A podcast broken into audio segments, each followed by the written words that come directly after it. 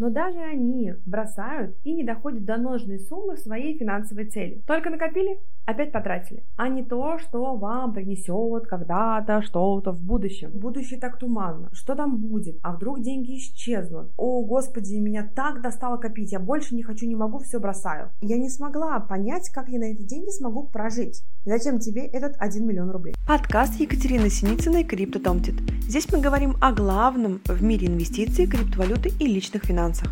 Как приумножать свой доход, начать инвестировать и копить даже если у вас есть только 1000 рублей или есть кредиты. Привет! Меня зовут Екатерина Синицына, я финансовый советник и практикующий инвестор. У меня есть своя школа по финансам и инвестициям в криптовалюту. Я веду этот подкаст и рассказываю про финансы и инвестиции, регулярность и дисциплину, про способы приумножения капитала и что нужно делать, чтобы деньги работали за вас. То есть все, что связано с деньгами. И сегодняшний выпуск посвящен тому, как регулярно копить и приучить себя к финансовой дисциплине. Я очень много общаюсь со своими учениками, и они имеют отличные знания в области финансов и инвестиций. Но даже они бросают и не доходят до нужной суммы своей финансовой цели. Только накопили, опять потратили. И я их прекрасно понимаю. Очень трудно на протяжении длительного времени сохранять самоконтроль и не тратить на ненужные вещи. Хочется тратить деньги на мгновенное удовлетворение, а не то, что вам принесет когда-то что-то в будущем. Тем более, если у вас нет понимания копить на экстренный случай или на будущее, там, на свою пенсию, а, чтобы у вас была финансовая подушка безопасности и так далее. Когда я только начинала откладывать, я думала, все, так будет всегда, все время теперь я теперь все время буду откладывать и не могу тратить на какие-то свои покупки в моменте. И, конечно же, посещает мысли, что будущее так туманно. А вдруг, что там будет? А вдруг деньги исчезнут? И много-много всего. И я уже сейчас на протяжении пяти лет регулярно коплю и откладываю, и меня все равно посещают эти мысли. Но я с ними, как показала практика, успешно справляюсь. Я коплю на регулярной основе, а, могу спокойно себя оградить от эмоциональных покупок, и мне даже нравится это, это как своего рода игра. А смогу ли я? Сколько получится? Хотя я до этого вообще не могла копить, я ужасный транжир, я постоянно тратила и была в кредитах. И у меня нет сильных эмоций типа «О, Господи, меня так достало копить, я больше не хочу, не могу, все бросаю». Я реально коплю всегда. И я начала анализировать, что я делаю, что мне помогает копить, что делают другие люди, которые тоже копят и успешно с этим справляются. И я выделила три основных совета, которые я хотела бы дать в этом подкасте. Еще немаловажно, что я нереально транжира. Если бы я не научилась управлять своими деньгами, я бы все деньги спускала по ветру. Неважно бы, сколько я зарабатывала. Итак, первое, что мне помогает копить стабильно, это понимание, на что я коплю, то есть мои цели. Зачем мне нужно копить сейчас, отказывать себе в моментальных эмоциональных покупках для того, чтобы что? И тут важно понимать, цель должна вас мотивировать. Это самое главное. Я смогла посчитать, сколько будет составлять моя пенсия, когда я достигну пенсионного возраста. Но я не смогла понять, как я на эти деньги смогу прожить. Это меня мотивирует? О да, меня очень это мотивирует и что каждый мой отложенный рубль – это кирпичик на пути к моей безбедной старости. И если я сегодня смогу отложить несколько сотен рублей вместо выпитого кофе, съеденной пироженки или 10% от дохода, поступающих на мою карту, то я себе могу обеспечить свою пенсию к 47 годам а, безбедной старости. Такое, что у меня будет приносить мой капитал, там 500 тысяч рублей в месяц, который мне будет хватать абсолютно на все и на все свои базовые потребности, не базовые тоже. Мотивирует меня это? Да, очень.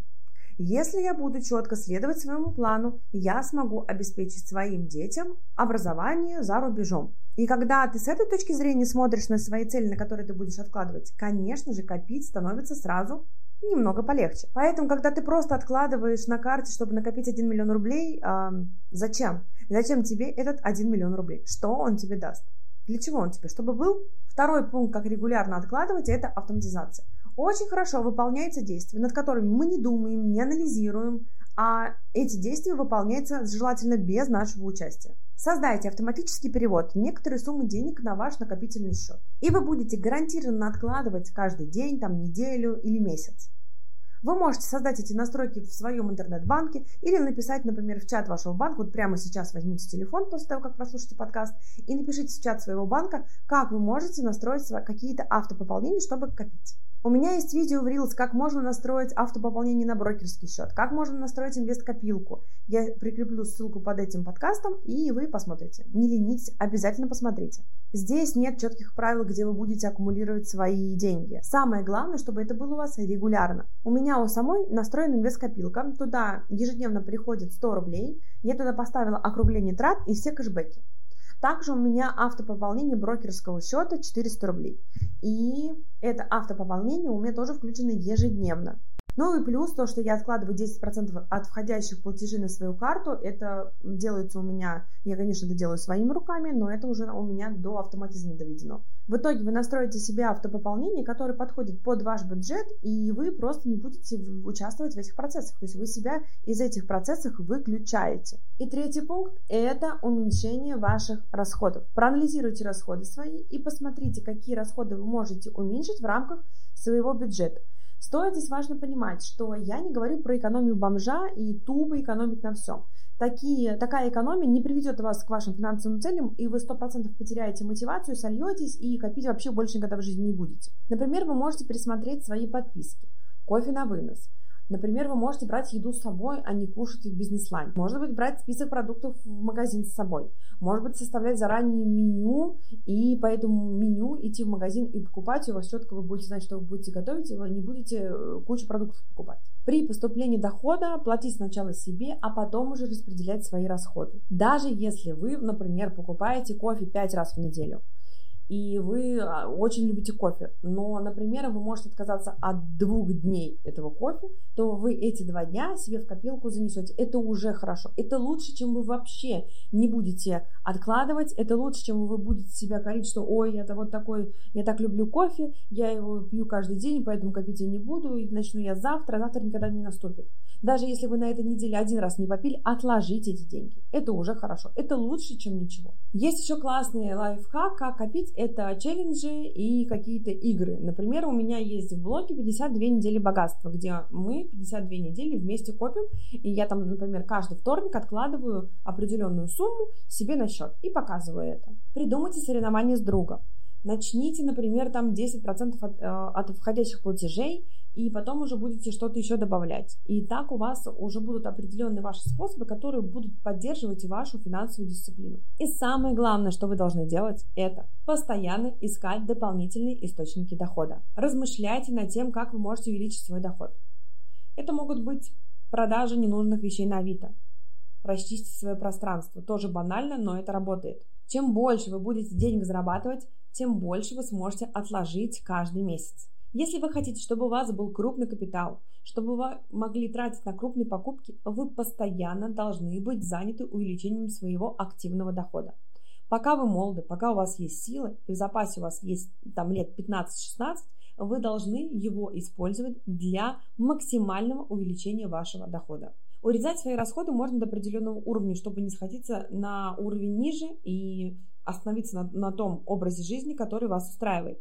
А вот увеличивать свои доходы можно бесконечно. Вы будете увеличивать свои накопления, достигать своих финансовых целей. И вас это будет еще больше мотивировать, и вы еще больше и больше будете откладывать. Есть, правда, еще одна проблема, которая может уменьшать ваши накопления. Это инфляция. То есть она буквально жирает наши деньги.